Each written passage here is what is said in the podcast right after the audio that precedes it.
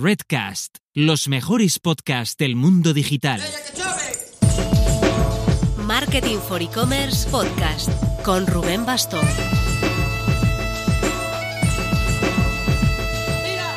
Hola marketers, ¿qué tal la playita? ¿Bien? Nosotros aquí seguimos levantando el mundo del podcasting. Espero que haya alguien del otro lado. Mándame por favor un emoji de playita por Twitter a arroba Rubén Bastón, al menos para que sepa que estás ahí del otro lado, ¿ok? Subo la música para que lo hagas ahora mismo.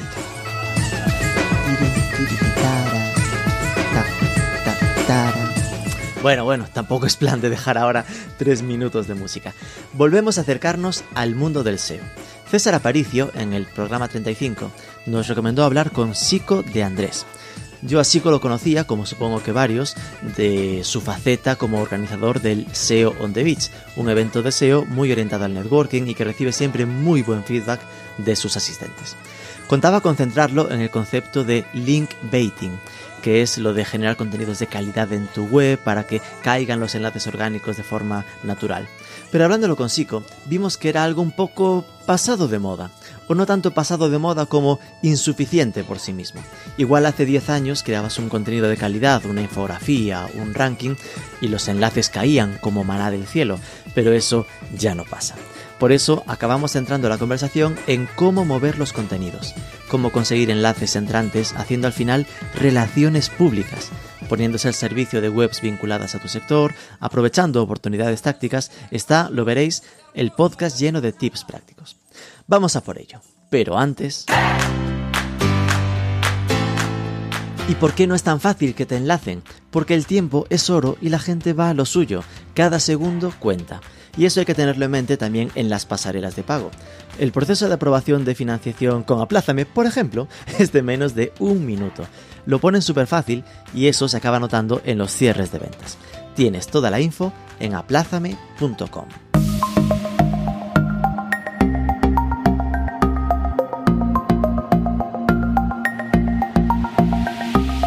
Sico de Andrés, muy buenas. Hola, ¿qué tal? Muy buenas. En tu caso, Sico nos mandó, nos recomendó entrevistarte César Aparicio, que nos habló del enlazado interno allá por el programa 35, ya como corre el tiempo, madre mía. Así que es tu oportunidad, cuéntanos de qué lo conoces, si quieres vengarte y decir cosas malas sobre él, es tu momento. No, no puedo decir nada malo de César. Aparte ya eh, que es un gran amigo, al principio éramos colegas de trabajo hemos compartido muchísima información, eh, luego pasaron de la información a información con cervezas, luego solo, luego solo cervezas. Y, después abrazos, besos. Eh, sí, sí, sí, lo considero uno de mis amigos y, la verdad que no puedo decir nada malo de él, al revés, todo bueno. Y como profesional, pues es un genio. Creo que es alguien que sabe mucho, mucho de lo que, lo que hace. Es alguien que, vamos, en el que yo pondría mi empresa, sin lugar a duda, ¿eh? te lo digo lo digo honestamente. Muchas veces le he preguntado muchas cosas porque sé que es un tío que, tiene sentido común y mucho conocimiento. Sí, sí, coincido. Vale, y yo supongo que como mucha gente, eh, a mí psico de Andrés me, viene a la cabeza Seon the Beach automáticamente.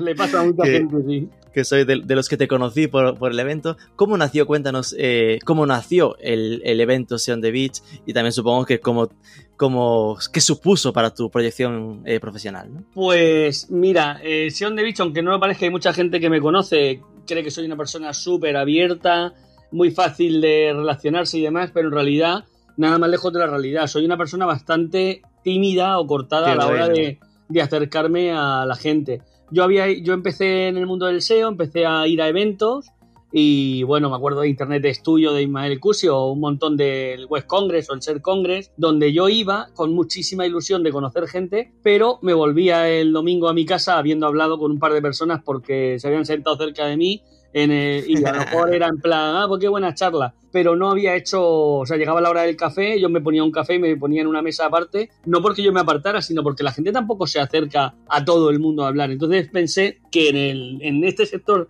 y la verdad que recomendaría en casi todos los sectores, hacía falta algo el que, en el, que el evento facilitara el que la gente se conociera, porque está genial aprender y demás, pero tenemos miles de vídeos, miles de charlas grabadas y la verdad que eh, un evento donde tú el domingo te vuelves a casa con una lista de contactos, pero no en plan contactos profesionales, sino con alguien que has compartido eh, cosas personales y has hablado con él o con ella, y el domingo o el lunes ya puedes mandarle un mail de trabajo, por supuesto, pero ya con una relación personal, creo que es súper, súper interesante para el negocio. Y de ahí que se me ocurriera hacer algo que es un poco locura y que no había inventado nadie en ese momento, eh, y que muchísima gente, lo sabe Arturo Marimón y muchísima otra gente, hmm. que me decían que esto era un fracaso anunciado y nada más lejos de la realidad eh, funcionó, pues por, por eso, porque funciona para el negocio. Yo le llamo dos días de ocio para hacer negocio y creo que es algo necesario. La relación entre personas hace relación entre negocios. Eh, sin, duda, yo creo que se convirtió en una referencia y mucho como ese enfoque, ¿no? Es decir, que, que tú ves desde fuera lo que está pasando ahí y dices, joder, qué bien se lo pasan, pero al final es algo súper verticalizado con toda la gente del sector, con ponencias de muchísima calidad y que después ese relacional al final de ahí acaban saliendo cosas como este evento que hubo hace poco, eh, de todos el, sector SEO juntándose para eh, hacer algo en favor de un compañero que tenía cáncer y cosas de ese estilo. Sí, efectivamente. Creo que, eh, de hecho, lo que estamos hablando de César Aparicio o de otros muchísimos profesionales, creo que el acercar a las personas hace grande un, sector. Creo que es importante que, nos conozcamos, ya no ponerle cara a alguien, sino saber un poco más de él, de su vida y la verdad que da gusto ponerte a trabajar los lunes y saber que, hay otros compañeros con los que y compañeras con los que has, compartido mucho más, como te digo, que, ver una charla en un salón de actos, ¿no? Supongo que sería un bajón, ¿no? En plan, ¿cómo llevaste lo de no poder hacerlo este año? ¿Tienes en, plan, crees que el año que viene se podrá hacer? ¿Cómo lo, cómo lo ves? Mira, eh, yo me gusta ser sincero en las entrevistas. Eh, para mí ha sido un alivio no hacerlo porque un año de descanso han sido siete años y eh, no hacerlo me ha, me ha podido permitir eh, seguir desarrollando Link Affinity, Expert to My, todo lo que estamos haciendo, que no son pocas cosas, y la verdad que no hacer Sion de Beach para mí era un alivio. Sí que es verdad que habíamos hecho muchas gestiones, porque Sion de Beach es un evento que se prepara durante todo el año, y parte de mi equipo, Eva, que lleva muchísimas cosas de, organización, de, de, coordinación, vuelos habían comprado, hoteles habían comprado todo eso ya habíamos hecho el esfuerzo, ¿no? Y había que volver a hacer el esfuerzo de deshacerlo. Pero para mí personalmente, que soy el que menos curra en ese área, sino en, luego ya en el evento y demás, eh, para mí ha sido un poco de descanso. Sí que es verdad que tengo muchísima ilusión y el día del evento lo eché de menos muchísimo. Me di cuenta que, sí que me hacía falta Sean de Beach un poco para desahogarme y para volver a compartir con un montón de gente esos dos días. Eh, yo creo que el año que viene, y esperemos no por Sean Beach, sino por el mundo, que el año que viene esté todo esto resuelto y que podamos ir tranquilamente sin mascarilla, darnos besos, abrazos y beber unos de copas de otros, tranquilamente. Ojalá. Eh, cuéntanos un poco eh, cómo caíste tú en las redes del SEO y en qué líos andas metido a día de hoy. Pues mira, yo vengo del mundo de la programación. Yo era programador, eh, empecé a hacer e-commerce, estamos hablando de, te estoy hablando de hace muchos años, esto es en el año 2000.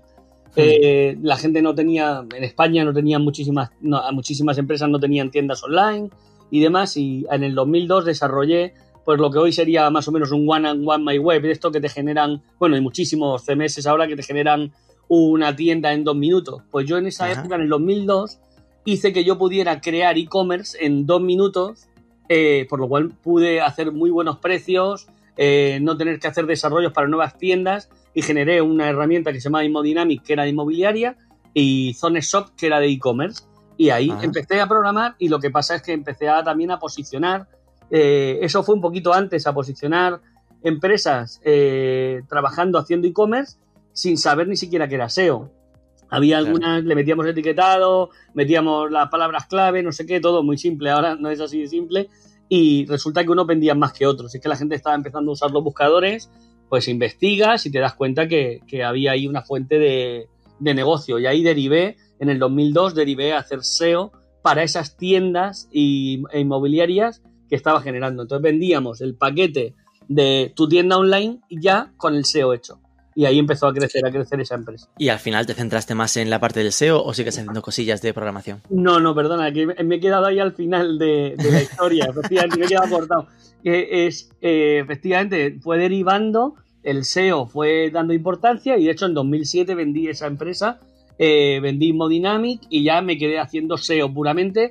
La verdad que terminas harto de programar. A mí la programación me gusta haberla hecho porque saber lo que hay por dentro de una web es importante, pero la verdad que no, ahora mismo no me atrae nada, no pico nada ni, ni vamos, no, no desarrollo nada. Eso sí, me ha dado una visión cuando pido a los programadores, por ejemplo, algo para Link Affinity, el haber sido programador te hace que tengas una visión más que, que vas a empatizar con, con, esa gente a que se lo pides y también saber qué pedirle de lo que se puede hacer y lo que no. Claro, al final, ¿cuánto debería tardarse en hacer algo y que no te suena chino todo lo que te dicen? Eso es, he dicho lo que no, pero en realidad todo se puede hacer en la programación, es más o menos saber que lo que le pides, si te dicen, pues esto va a costar un mes, tú le dices, esto me lo hago yo en una semana, pues ya tienes ahí un poco de lenguaje para comunicarte con gente que desarrolla, ¿no? Que Pásame un gin tonic, que esto esta tarde queda hecho. sí, sí, sí, que ellos sepan que sabes de lo que hablas y que cambia la cosa. ¿eh? Y has mencionado ya dos proyectos que son Link Affinity y Expertomai. Eh, ¿Son los dos en los que estás metido o hay más líos por ahí pululando? Bueno, eh, no, principalmente Link Affinity y Expertomai son, son los dos proyectos principales en los que estoy ahora. Eh, sí que es verdad que, que bueno, pues Sean David sigue ahí, eh, Optimizalia, que es mi agencia de SEO, pues tenemos muchísimos proyectos. Eh, o sea que seguimos haciendo lo que hemos hecho toda la vida, SEO. Pero no, los proyectos startups son Expertuma y, y Link Affinity, que en realidad tienen muchísima conexión. Mm, creo que es el, bueno, sí, es el primer sitio donde lo digo. Eh, te doy esa primicia. Eh, Chan, chan. eh, en realidad, Expertumai tira directamente de Link Affinity, Link Affinity tira de Expertumai. Están Ajá. conectadas y en realidad ahora que vamos a hablar de, del inbaiting y un poco de, de cómo conseguir relaciones públicas, veremos, verás que tiene todo el sentido que exista Expertumai, donde tanto medios de comunicación como webs que quieren generar contenidos, porque la- los medios tienen sus propios redactores, pero siempre buscan fuentes de, Hmm. de expertos. Y la gente que quiere redactar contenidos también quiere tener esas fuentes, ¿no? Y entonces, eh, bueno, ahora te lo explicaré más a fondo, pero Sí. tienen una relación directa, las dos. Vamos a por ello entonces, que Expertomai, Esper- Expertumai, no sé muy bien cómo pronunciarlo, Expert sería el nombre- el Expertumai nombre Web. El nombre es un poco mierdoso, pero. es como- Dejémoslo es- en Expertumai. en realidad todo tenía que ver con, por ejemplo, Expert to my web, Expert to my blog, Expert Es to... necesito un experto para mí, ¿no? Experto para mi web. O tu, no, no, eso sería tu, tu me. En realidad es tu my, que es Eh, tu mi my web. algo. Claro, por ejemplo, un experto para mi web, un experto para mi blog. Es tu expertomy.com. Ahí, lo, ahí volveremos. Esto entronca muy bien con eso, el tema foco que contaba con tener para este programa, que es el del link baiting. Que la gente le suena link building, ¿no? Que es lo de construir enlaces entrantes, pero link baiting es algo que lleva ya años por ahí pululando, pero me da a mí que no es un concepto tan tan tan conocido. Así que eh, empecemos, por favor, por explicar cómo definiríamos o explicaríamos qué es el link baiting. Bueno, en realidad no es solo hablar del inbaiting. Lo que vamos a hablar, es- ¿ha visto? Eh, en realidad es hablar de cómo hacer un link building haciendo cosas que realmente sean relaciones públicas. Eh, yo me, me encuentro todos los días con gente que hace un link building pensando en, en un enlace que tiene un valor matemático. Eh, Hmm. No se dan cuenta que Google lleva haciendo actualizaciones hacia la semántica. En realidad sí se dan cuenta, porque cuando hacen SEO on page, sí que se preocupan de meter datos estructurados o se preocupan de, de hacer determinadas, eh, determinados contenidos que puedan aportar información semántica al buscador. Entonces, esta misma gente que hace SEO on page súper semántico ahora y que presumen de ello o no, eh, que simplemente lo hacen, muchas veces mm, mm, dejan de lado el- o no piensan que el link building o el, tema de que Google tenga en cuenta los enlaces también lo está actualizando. O sea, Google en realidad lo que busca es ver con quién te relacionas y por supuesto asociarte a una temática.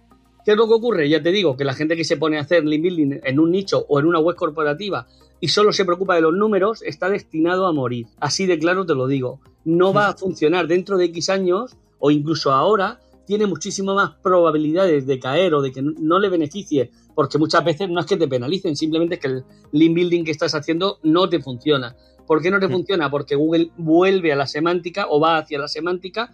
Ya en mi primer libro del 2009 ya decía que Google iba hacia, el, hacia la semántica y lleva yendo hacia la semántica desde entonces. Entonces, lo primero que tienes que hacer si quieres hacer relaciones públicas, por supuesto una de ellas es el link baiting como tú decías, pero primero que tienes que hacer es ver con quién te estás relacionando. Analizar tu perfil de enlaces y ver, hay un pequeño ejercicio que sería mira tu perfil de enlaces y mira si tú crees que Google o tú mismo podrías saber de qué temática es tu web mirando solo tu perfil de enlace, ¿vale? Imagínate que tú de pronto tienes una web de, yo qué sé, de, de tenis, de, de, de venta de raquetas de tenis y, o, de, o de ropa de tenis y miras tu web y no tienes ningún enlace de deportes, ningún enlace de, de, nada que tenga que ver con tu temática. Pues tienes que tener en cuenta que Google le va a ocurrir igual. Por lo cual, claro. primero mira a ver si tu perfil tiene un poco de relación. Es normal que te entren enlaces naturalmente que no tengan que ver con tu perfil, con tu sector. Pero de ahí a que lo abandones y, y solo te preocupes del DR, que es lo que hace la gente, o del, mm. o del, o del TF, cualquier valor matemático, eso es un grave error. En ese momento que veas que la relación que tienes con tu temática real, deberás de, de establecer una estrategia para que aquí es donde vienen las relaciones públicas, donde tú puedas saber que vas a empezar a, o, o, planear relacionarte con gente que tenga que ver con tu sector. ¿Vale? Entonces, aquí es donde viene la pregunta que yo suelo decir, es, ¿qué puedes ofrecerle a los medios o a la gente de tu sector que pueda interesarle?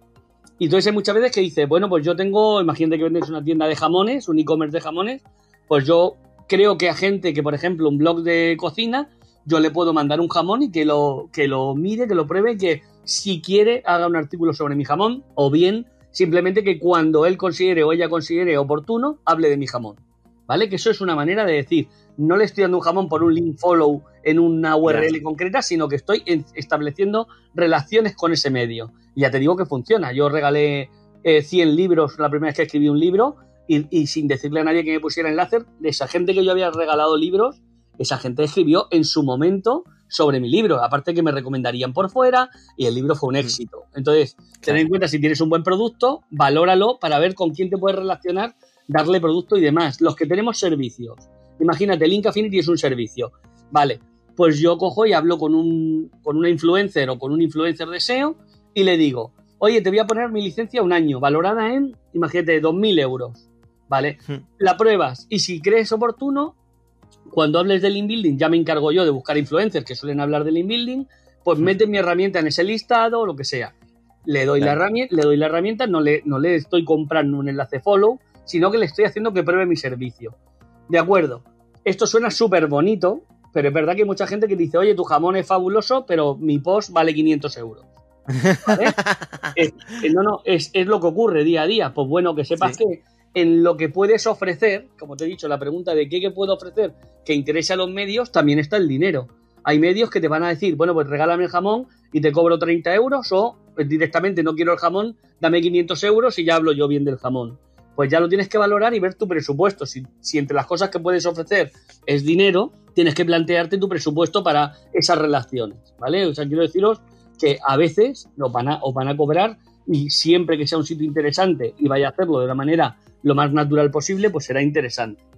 Entonces, ese es el primer pilar. Yo no sé si prefieres que, te, que me preguntes tú, porque tengo otros pilares como buscar enlaces rotos, menciones, enlace, imágenes sin enlazar. Ahora voy a decir un montón de métodos para vale. conseguir enlaces naturalmente. O sea, son enlaces que tienes en realidad. Entonces, si quieres, pregúntame otras cosas, dime qué te parece lo que te no, no. Vamos, vamos, bien, por ahora me quedo con eh, lo de, me parece muy interesante, ¿no? Lo de, eh, descárgate los, el, tu estructura de enlaces entrantes y revisa si tú entenderías que esto va de jamones o en nuestro caso va de marketing digital, solo leyendo la gente, lo, los nombres de los enlaces que llegan a tu web, ¿no? Efectivamente. Y, y después tener un planteamiento de, de, de, construcción de enlaces entrantes no tan... Eh, tan táctico, ¿no? Tan de te, te, cambio el enlace con Anchor Text a cambio de otro enlace no sé dónde o por 100 euros o por lo que sea, sino el eh, buscar webs que tenga sentido que nos estén enlazando y ahí hacer un, un, enfoque mucho más general, ¿no? Más de PR de toda la vida, que Eso. es el, mira, eres de mis stakeholders, ¿no? De mis eh, públicos de referencia, quiero que me conozcas, quiero que me uses o lo que sea, y, y pues a partir de ahí ya se negociará, ¿no? Claro, y además si lo haces bien, la gente que conoce tu producto o que lo prueba o tu servicio, eh, no solo te va a escribir un artículo, es que aquí a veces hablamos de no, compro un artículo por 150 euros. Te claro. escriben cualquier cosa, te lo venden, te ponen un enlace follow y ya está. Si tú a una persona o a, una, a, una, a un blogger tú le das el que pruebe tu servicio y le gusta, ese sitio cada vez que vaya a hablar de una temática relacionada contigo, te va a recomendar. En un evento donde vaya, te va a recomendar. Por supuesto, si tienes un producto malo o un servicio malo, pues te tocará hacerlo de otra manera para que no te prueben. Pero si tú tienes, si tú tienes un buen producto, o, ya te digo, algo que, aportar, por ejemplo, hay un, hay un método para, para conseguir enlaces que es de este tipo, que es buscar artículos que tiene gente que te interesa y buscar qué información podrías redactar para hacer un apoyo a ese post. Y le escribes y le dices, oye, hemos visto este post, y te das cuenta, esto no tiene nada que ver con el link building clásico, sino que tú dices, hemos visto este post, mirar este otro que hemos escrito y si os parece, podéis enlazarle. Te van a poder pasar un precio. Sí, pero tienes que tener en cuenta que las, los usuarios que están leyendo ese post le, potencialmente les interesa el tuyo. Y aparte, Google va a encontrar una relación absolutamente natural entre ese post y el enlace hacia tu post, ¿vale? Porque tiene una relación semántica, vamos, si has escrito, como digo yo, sobre leyendo un post y tú escribes algo que puede apoyar ese, van a tener una, lógica para Google que no te van a penalizar en la vida, aunque lo pagues. Claro. Más cosillas que tenías ahí en la recámara que ya decías antes, de los enlaces rotos. Sí, mira, hay otra cosa que la gente suele olvidarse. Hay gente que, que, de pronto está intentando conseguir nuevos enlaces cuando tiene ya enlaces interesantes hacia ellos. Esto me lo encuentro todos los días. Hay clientes que te dicen, oye, necesitamos conseguir enlaces de mucha calidad y tal. Y tú le dices, oye, tú sabes que tienes 30 dominios de una calidad brutal y relación semántica que te están enlazando a una URL que tú ya no tienes y no te has ah. preocupado de recuperarlos. Entonces, ahí se les puede escribir a esos medios y decirle que lo cambien, o bien puedes hacer un 301 hacia el documento o a la URL más o similar a la que tenías que tú la tienes, por ejemplo, con href, tú sacas los enlaces rotos y te los sacas en un del dominio eh, en un momento y sabes a qué URL enlazaba para buscar tú tu URL similar. Con esto, por supuesto, no recuperes todos los enlaces rotos, recupera los enlaces rotos que te interesan. ¿Por qué? Por autoridad y por semántica. Básate en esto. Que si te sale un sitio que tiene muy alta autoridad y tiene mucha semántica, currátelo y contacta con ellos y dile que el enlace correcto es este otro.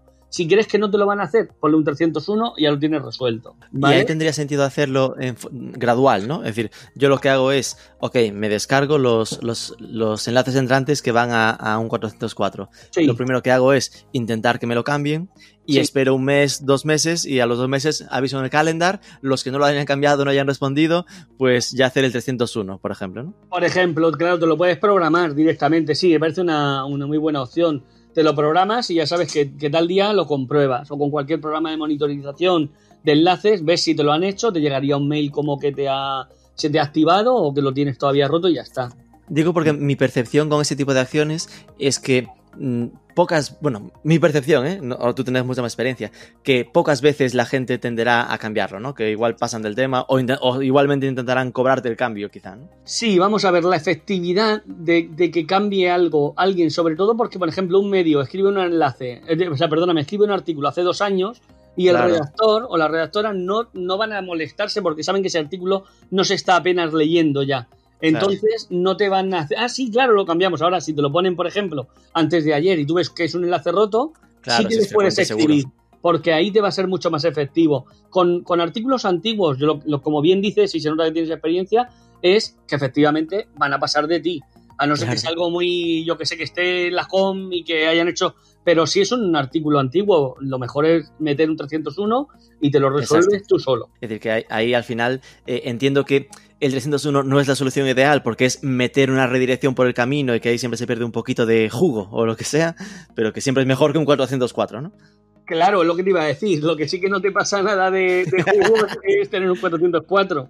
Aparte que no, que es que no porque vas a, tener un error, incluso la experiencia del usuario no va a ser buena. Aunque no sea en tu web, es hacia tu web. Entonces eso hay que resolverlo.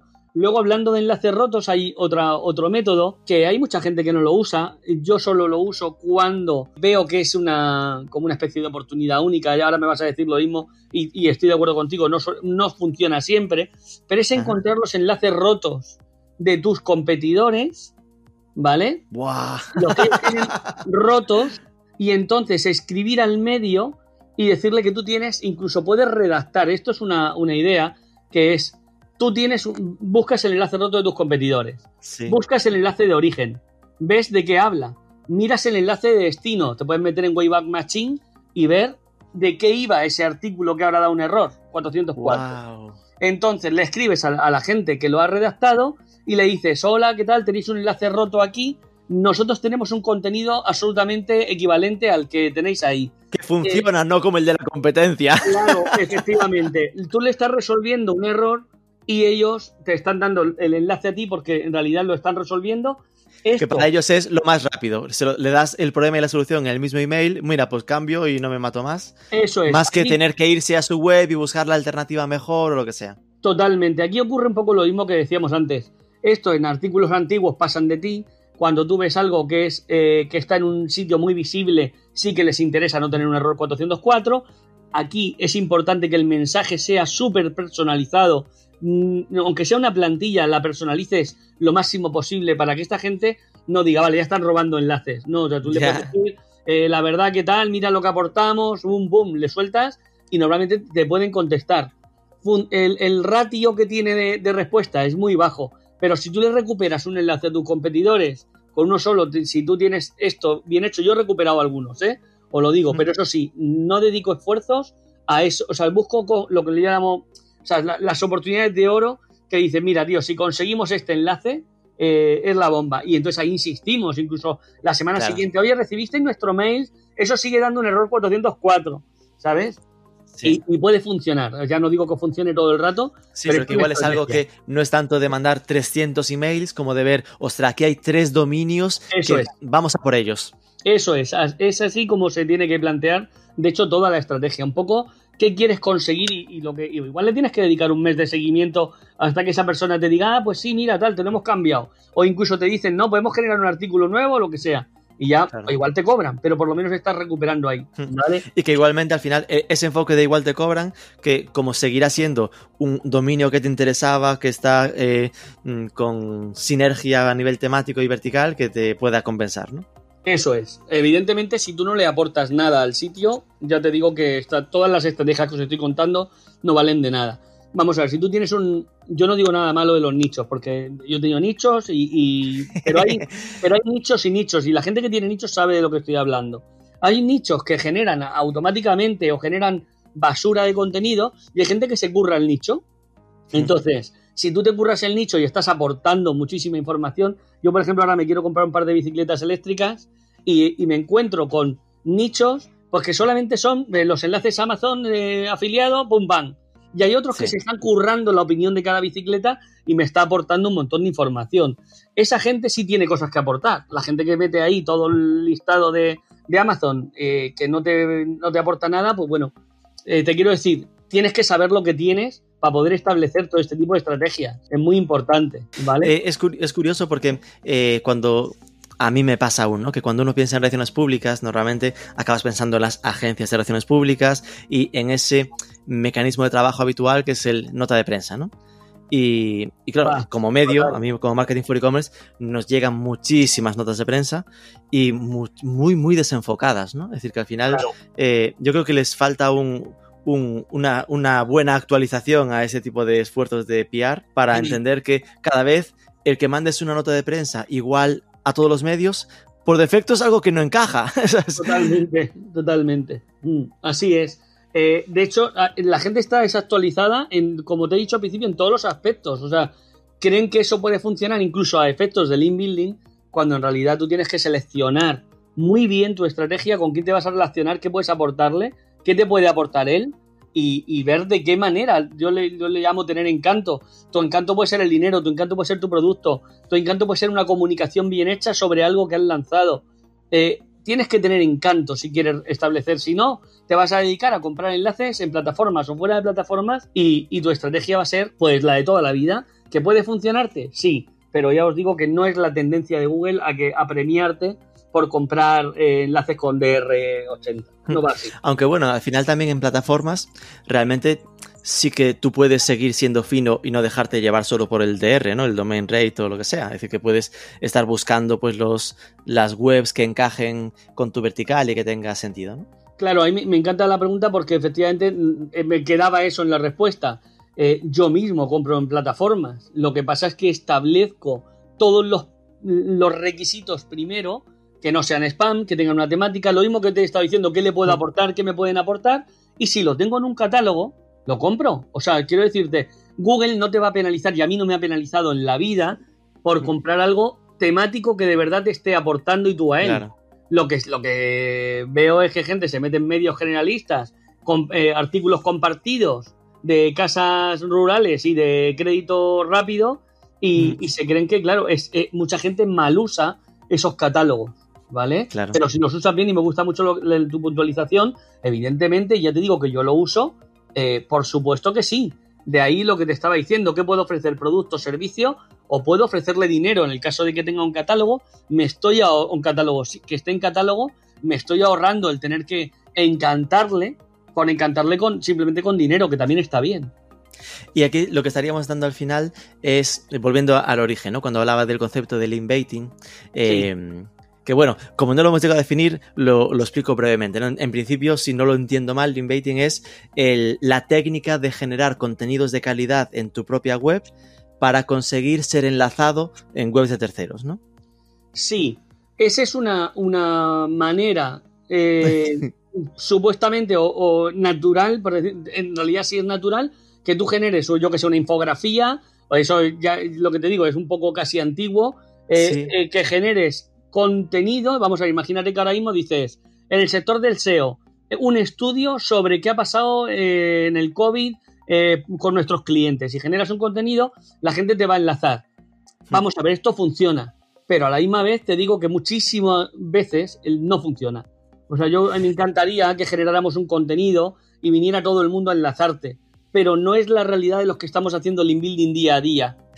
Claro, yo a lo que me refiero cuando, cuando estaba probando la, entrevista, lo que me pasaba era que veía, porque al final el concepto del inbaiting lleva acompañándonos, yo lo recuerdo 2009, ¿sabes? En plan, una cosa como ya muchos años, ¿no? Y, en general aún se habla de esto, pero, pero sí que a mí me pasa un poco lo que comentas, ¿no? Que el ABC del inbaiting que es, crea artículos enriquecidos, crea una infografía o un, o no sé qué, y al final todo eso, si, si no haces todo lo que tú has comentado antes, en plan de que eh, tú puedes crear un buen contenido, pero o lo mueves o la gente a tu web no va a ir a buscarlo por, obra, de, por obra de Dios, ¿sabes? Totalmente. Que, al final tienes que hacer el doble esfuerzo de eh, preocuparte por hacer el contenido de calidad y al mismo tiempo acompañarlo de y ahora hacer que esto llegue a quien, a quien quiero que me enlace para forzar un poco la máquina, ¿no? Sí, que sería forzar la máquina o hacer una estrategia de, comunicación como toda la vida. O sea, yo genero un artículo de, información relevante, pero me toca decirle, como estás diciendo tú, a los medios o a, la gente que le interesa que, que, me enlacen ahí, o que, o que lo lean, o que lo compartan, etcétera. Eh, como te digo, generar un contenido de calidad, subirlo a internet en tu cabeza puede estar súper guay, pero la verdad es que luego mira si no tienes un solo enlace de nadie. es, fabuloso. Es que, es, eso. Que, realmente eh, al final eso, las cosas a veces pasan, en plan de nosotros como Marketing for E-Commerce, ¿no? Generamos muchísimos contenidos y de muchísima calidad, por supuesto, eh, y algún enlace sorpresa de, uy, de repente, super dominios potentes que te acaban enlazando de forma inesperada, ¿no? Pero, pero que al final eso es dejar un poco al albor de la casualidad, ¿no? Y que cada vez eh, la gente está menos predispuesta a enlazarte por defecto. Es decir, que el enlace de, premio de, uy, lo he encontrado, al final eso se va a Twitter. Claro, y bueno, vamos a ver, vamos a imaginar, eh, Rubén, que la gente me enlaza, pero me, enlazan mm, X, ¿vale? Imagínate que lanzo Link Affinity, la gente la prueba, no sé qué, y van a llegarte unos enlaces, que eso es tan genial. Se puede decir que es una especie de colchón de enlaces naturales. Como estás diciendo tú, vosotros publicáis un artículo, es fabuloso, y resulta que una agencia de SEO te enlaza, eso lo tienes. Te quiero decir, está fenomenal, te lo han merecido, pero basar tu estrategia de link building en que ese contenido va a ser enlazado y que te va a generar una autoridad bastante potente solo rezando, no, no funciona. o sea, no es que no va a funcionarte en la vida. Y yo creo que, insisto, que, la, que la gran diferencia está en qué ha pasado el tiempo en que probablemente en 2010 esto de forma orgánica pasaba mucho más, porque en 2010 estábamos en la eclosión de los blogs, todo el mundo escribía artículos, iba enlazando las fuentes y era como todo como más, más happy flower, ¿no? Más maravilloso entre somos súper amigos. Y que eh, esto ha venido el bofetón de las redes sociales y lo ha pasado por encima. Es decir, que eh, ahora toda esa conversación de mira qué cosa más curiosa he encontrado, con suerte te conseguirá un compartido en LinkedIn, un compartido en Twitter o lo han pasado por WhatsApp, pero no es ese concepto de link building de que te genere un enlace de follow desde su web hacia la tuya con el domain rate de lo que sea. Sí, entre otras cosas porque los medios también estáis siendo conscientes de que poner un enlace tiene un valor y que, y que a la misma vez dices, joder, pues yo voy a poner un enlace, pero que me aporten algo, ¿no? Si no, pues lo menciono, digo que el Affinity es fabuloso, pero no le pongo un enlace, porque para eso los bloggers eh, viven también y los medios de comunicación viven de, hablar de productos y, de, y de vender esa publicidad, ¿no? Entonces, de alguna manera, eh, no, es que sea, no es que sea una putada, pero la verdad es que la evolución también de los medios, es decir, soy consciente de lo que vale que yo hable de ti, pues si hablo de ti y te pongo un enlace, pues vale X. Eh, sí, que, los medios son más conscientes, las webs son más conscientes del valor que tiene ese enlace que te están poniendo también. Eso es lo que quiero decir, efectivamente. Y cuando ahí estás en el debate entre enlace do follow o enlace no follow, porque cada vez se ve más el que mm, les interesa el enlace, incluso no follow, que eso a mí me sorprendió bastante, ¿no?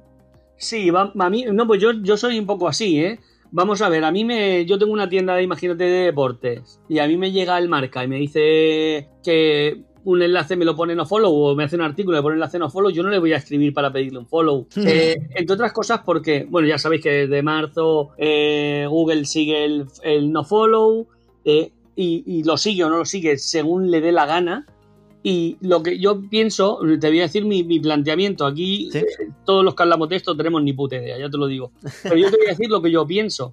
En realidad, Google, cuando dejó de usar el Rel Nest y el Rel Prep, eh, fue porque había aprendido de nosotros, ¿vale? Primero lo mete, aprende y luego deja de tenerlo en cuenta. Con el follow, no follow, etcétera, le está ocurriendo lo mismo. Lleva años aprendiendo, eh, nos ha sugerido que metamos el sponsor, que metamos el UGC, pero lo que está haciendo es aprendiendo. Llega un momento que lo que mm, creo que lo que puede ocurrir en un futuro si escuchamos esta entrevista, igual me he equivocado muchísimo, es que Google le va a dar igual un follow y va, y va a decidir si sigue o no sigue el enlace de un follow.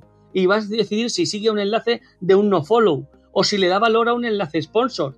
Porque a lo mejor un sponsor, aunque sea comprado, tiene una relación temática y Google lo va a considerar bueno. Ese es mi planteamiento. El etiquetado a día de hoy y anteriormente era muy importante, sobre todo anteriormente el follow y no follow tenía muchísima relevancia porque Google no era capaz de entenderlo. Según va aprendiendo, ya te dice que lo va a seguir. ¿Vale? Y entonces hay gente como yo que te digo, ahora me dices, me vale este enlace 7.000 euros. Y te digo, ponme un follow. Si me pones un no follow, pues yo lo valoro con menos pasta, ¿vale? Si, si me lo negocias. Pero a la misma vez, ya te digo, tú ahora mismo me dices, oye, soy Rubén y te voy a hacer un artículo sobre la herramienta, sobre Expertuma y tal. Y yo te digo, fenomenal. Y no te voy a preguntar si me lo vas a hacer follow o no follow, me lo vas a hacer genial, me vas a hablar de mí, fenomenal. Mm. Y ya está. No te voy a escribir, oye, que has puesto un no follow y tal porque creo que si Google considera que, tu web es relevante con mi web, eh, lo va a seguir y me va a aportar valor. Es decir, que al final las, etiquetas acaban siendo una pista más que una norma. Justo, eso es lo que un hint de estos. Exacto, sí, el hint. Eh, digo porque además es que esto eh, se, lleva hablando mucho tiempo, ¿no? Cuando todo el mundo pensaba en el concepto de Wikipedia y se insistía, Wikipedia es no follow, no debería sumar, pero todo el mundo te decía, pero que venga, ¿no? Es enlace que venga que siempre suma. Y las pistas que en teoría se suponía que estaban contabilizando, ahí era más el que te traiga tráfico orgánico, con lo cual son pistas sociales positivas, no por el peso o el jugo este que pueda darte el enlace. Pero ahora ya entramos en una fase en la que igual sí que también se suma algo de jugo, aunque ponga no follow. Eso es, eh, yo creo que esa es la idea. Luego tengo más, métodos para, para, Bueno, igual querías terminar ya o me querías preguntar algo. Que va, que va, que va. Si tienes más métodos, dime más métodos. Vale. Eh, hablando un poco de Expertumai, lo que te digo es que eh, normalmente somos no expertos, pero conocemos un sector. Si tenemos una web, o si tenemos una empresa, o si tenemos un blog, solemos tener un conocimiento de algo. Espera, antes de que digas eso, igual sí. que es bueno entonces que expliques qué es Expertumai. Justo. Expertumai es una funcionalidad en realidad de Link Affinity, ¿vale? Donde la gente que quiere buscar expertos se va a meter en Expertumai y va a decir de qué sector o qué tipo de, de colaboración busca.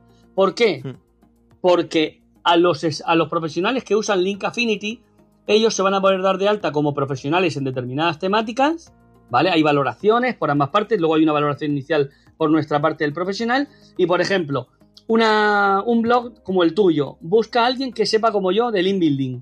Mm. Pregunta, yo como yo sería el cliente de Link Affinity, digo que soy experto en link building, y tú, que eres un medio, te metes y dices, quiero un experto en link building. Ahí me llegaría con inteligencia artificial y machine learning. Comprobamos que tu medio y mi web de Psico de Andrés o de Link Affinity son compatibles, me va a llegar a mí, le va a llegar a todos los expertos que tengan ese perfil y entonces me va a llegar tu solicitud. Y yo puedo decir, vale, pues me interesa colaborar a cambio de un follow, de, o un enlace, o una mención hacia Psico de Andrés o cualquier cosa. Tú, en el momento que el medio diga me interesa, llegáis a un acuerdo para que yo meta esos datos, por ejemplo, imagínate que tú quieres saber cosas como hoy me estás preguntando, pues a lo mejor me haces una entrevista, yo la relleno, la hago y te la mando para tu, para tu blog eh, o para tu web. Entonces ahí llegáis a un acuerdo. Entonces, aquí es donde te estoy diciendo que cuando yo decía al principio, ¿qué puedes ofrecer que pueda interesar a los medios de tu sector? Tu conocimiento sería una de las cosas que puedes ofrecer. Os dije al principio productos, servicios, dinero, y ahora te digo conocimiento. Si tú puedes aportar conocimiento a cualquier tipo de medio, lo que vamos a hacer es que imagínate que el país quiere crear un artículo de medicina y quiere saber algún dato concreto, puede a nuestros clientes de Link Affinity solicitarles una información concreta a cambio de una colaboración. ¿Vale? Esto, la duda que me genera es, eh, es, es un buscador de generadores de contenidos. Es decir, mm. yo lo que busco es un redactor que se encargue de hacer o un artículo o un eh, white paper, o es un conector entre webs. Es un conector entre webs. Piensa que los ah. expertos son clientes de Link Affinity. Lo, que quieren son, enlaces. Vale, vale, vale. Y lo que hacen ellos es colaborar contigo, tú le pides lo que quieres, pero ahora sí que hay una, una parte importante. Tanto el que se da de alta como medio o el que, o el que usa Link Affinity acepta o no encargos de contenido. Te quiero decir, tú puedes, cuando haces la solicitud de un experto de link building, marcarlo como que es un encargo de contenido y pagarlo por el, por el encargo de contenido. ¿vale? A ese experto. Imagínate que tú dices, Chico, quiero que me redactes un artículo del no follow. Pues yo. La explicación de qué es el no follow de 3.000 palabras y todo. Pues Eso es. Y entonces yo te digo, o sea, primero yo como usuario de Link Affinity, que sepas que es el único sitio donde estoy explicando lo que es experto en Link Affinity, esa mezcla. Yo, como experto de, en Link Affinity puedo marcar si acepto encargos de contenido o no. Y tú como medio marcas si es un encargo de contenido o no. Significa que si tú, Rubén, pides un experto, pero no es un encargo de contenido, lo que me pides es simplemente una colaboración. Por lo cual me vas a poner enlace follow, no follow o lo que hablemos entre nosotros. ¿Vale? Si lo que haces es un encargo de contenido, solo le va a llegar a la gente que acepta encargos de contenido. Pero que no son agencias de contenidos. O sea, no es un, una plataforma de redactores. Es una plataforma donde puede buscar expertos para colaboraciones y entre esas colaboraciones podría ser un contenido. Vale, vale. sí, que eh, yo lo primero que pensé fue eso, que era como un buscador de freelance de contenidos, ¿no? Para encontrar a gente que te redactase, pero veo que al final lo que se busca es pues eh, conectar con autores de webs que ellos que lo, haya un win-win en la colaboración, ¿no? Yo encuentro un contenido interesante y él encuentra que mm, consigue ese enlace de calidad desde la web de donde sea, ¿no? Mira, tú por ejemplo, efectivamente, Rubén, vamos a ver, tú, tú me mandaste un mail, me, me comentaste de hacer la entrevista. Yo miré quién eras, miré si me interesaba, igual te hubiera dicho que no, o igual tú no me hubieras contactado si no te interesara yo. Tú lo que haces es, me escribes, yo te valoro, eh, te digo que sí y tú me valoras, que ya me has valorado previamente, y a los dos nos interesa hacer esta entrevista. Esto que estamos haciendo no es a cambio de un follow, de no follow, es simplemente porque yo creo que es interesante salir aquí y a ti te resulta interesante preguntarme a mí. Lo que Eso es una colaboración. Un win-win, como dices tú. Sí, sí. Ok.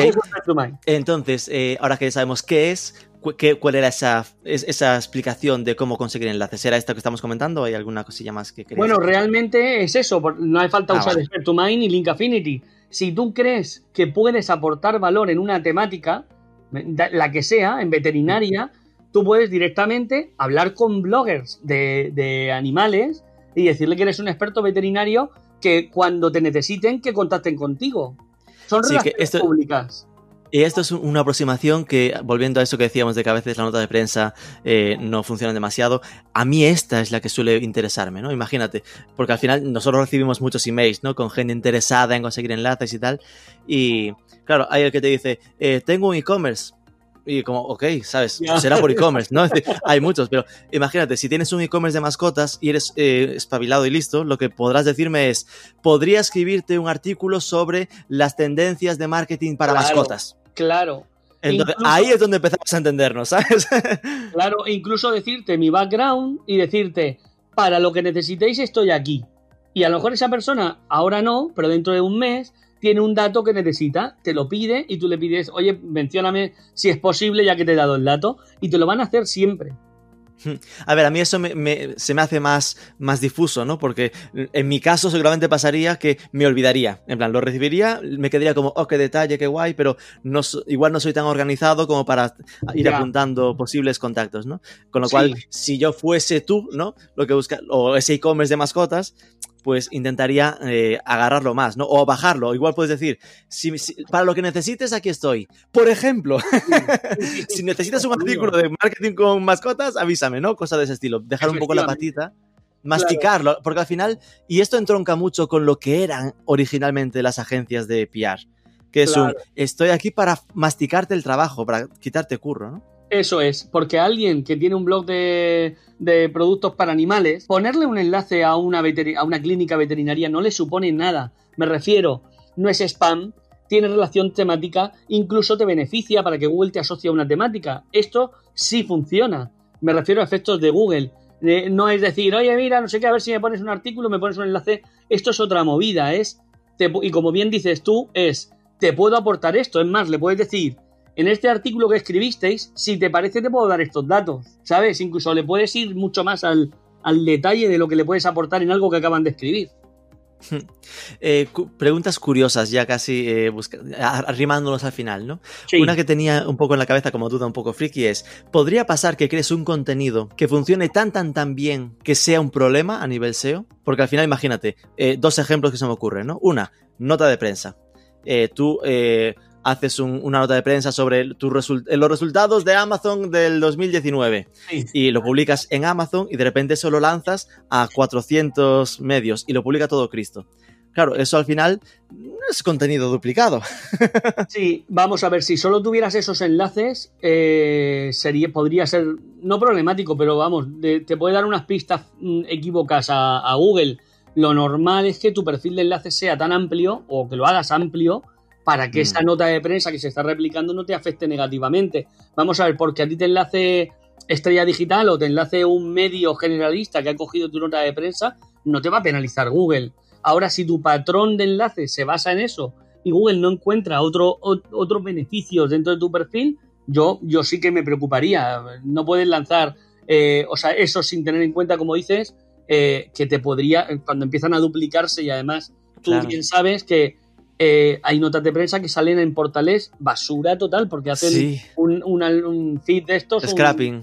eh, sí, sí, sí, van cogiendo toda la información. Entonces, bueno, también es cuestión de que revises, como he dicho al principio, analizar tu perfil, ver quién te puede estar perjudicando. Si son muchos miles de sitios, pues yo me puedo plantear hacer un disavow de determinados sitios que considero basura, siempre que considere basura. Ya te digo, hay determinados sitios que tienen poca calidad, pero no los mandaría a disavow. Pero vamos, si ahí me han cogido mi nota de prensa 3.000 sitios y veo que 2.900 son malísimos, yo mando un disavow, sin problema. Es que esto que estás diciendo eh, en es carnes propias, es decir, a mí, yo no me esperaba eh, que el crecer, puede quedar un poco sobrado esto, ¿no? Eh, nosotros al crecer como medio, lo importante que se convirtió en estar revisando el perfil de enlaces porque te encuentras con cosas sorprendentes, ¿no? De que empiezan a aparecer webs que copian, eh, sabes, que scrapean nuestra web y la replican automáticamente Claro. en, en otros dominios y que co- cogen pedazos más o menos aleatorios que al final te obliga a estar un poco, es decir, que la revisión de tu perfil de enlaces es una tarea que nosotros nos hemos tenido que apuntar como semanal.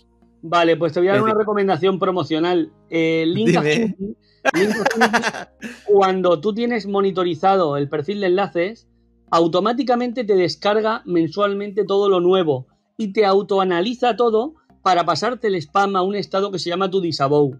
Entonces, te lo digo porque tengo clientes Qué a nivel bueno. internacional donde le entran miles de enlaces negativos mensualmente y eso pasó a la historia. En el momento que tú configuras la herramienta, mensualmente te llega todo el to disavow y cuando tú tienes un volumen suficiente para enviar un nuevo archivo disavow, lo mandas desde la misma herramienta y te olvidas. El mes siguiente te llegará todo el nuevo spam a tu disavow y así te olvidas. O sea, te lo digo porque estoy encantado de hacerte una prueba para que lo veas. Eh, eso pasa a la historia, porque yo llevo años currándome eso que estás diciendo y te he visto reflejado en un problema que, que con determinadas webs era imposible. Eso de meterte en href mensualmente Claro. y otra vez ver todo lo nuevo, no sé qué. Aquí no, aquí te olvidas y el sistema solo te analiza todo para mandarte el spam a tu disco. Claro, porque al final es, es lo que comentamos, ¿no? Nosotros estamos pues jugando entre SEMrush y Hrefs, lo nuevo, que a ver, ya te lo marcan como lo que está por debajo de 30 en domain rate o lo que sea, ya es a lo que le echas un ojo con más cuidado, ¿no? Sí. Pero, pero Nosotros vale, vale, habrá, tenemos- habrá sinergias aquí. Sí, nosotros, sí, además de verdad, nosotros ten- tenemos eh, factores que incluso son de, de aprendizaje, donde cuando hay una tendencia de los usuarios de Link Affinity, que ya gracias a Dios tenemos bastantes, eh, que mandan al mismo sitio a tu disavow, a ti te lo va a marcar como spam. Directamente también vemos sitios que no están indexados en Google, sitios que no están devolviendo un 200 y sitios, me falta un código de respuesta que no sé cuál es, así que los indicadores en general son malos para marcártelos para que sepas que esos sitios cantan a que hay algún problema. Entonces, Claro. te olvidas de todo, el sistema solo te va a ir mandando a tu, a tu disavow. Ok, ok, muy interesante. Y nada, la última pregunta sería si se te ocurre alguna idea de posible entrevistada o entrevistado a quien romperle la cabeza con el podcast de Marketing for E-Commerce. Bueno, Chan, chan. por amistad y por valía, Isabel Romero es, eh, no sé si la has entrevistado ya, sabe No. un montón de, de copy, de copy para SEO, sabe un montón de contenidos, también te puede dar ideas de, de muchos tipos porque aparte es una, se expresa bastante bien, aparte que es una gran tía, harías una entrevista bastante entretenida. Perfecto, pues. Isabel Romero apuntada. Muchísimas gracias, Chico de Andrés, por abrirnos su- los ojos un poco sobre este mundo de el eh, PR para SEO y lo- el cómo conseguir enlaces de, de calidad. Ha sido un placer. Nada, un placer a ti Rubén, un beso a todo el mundo.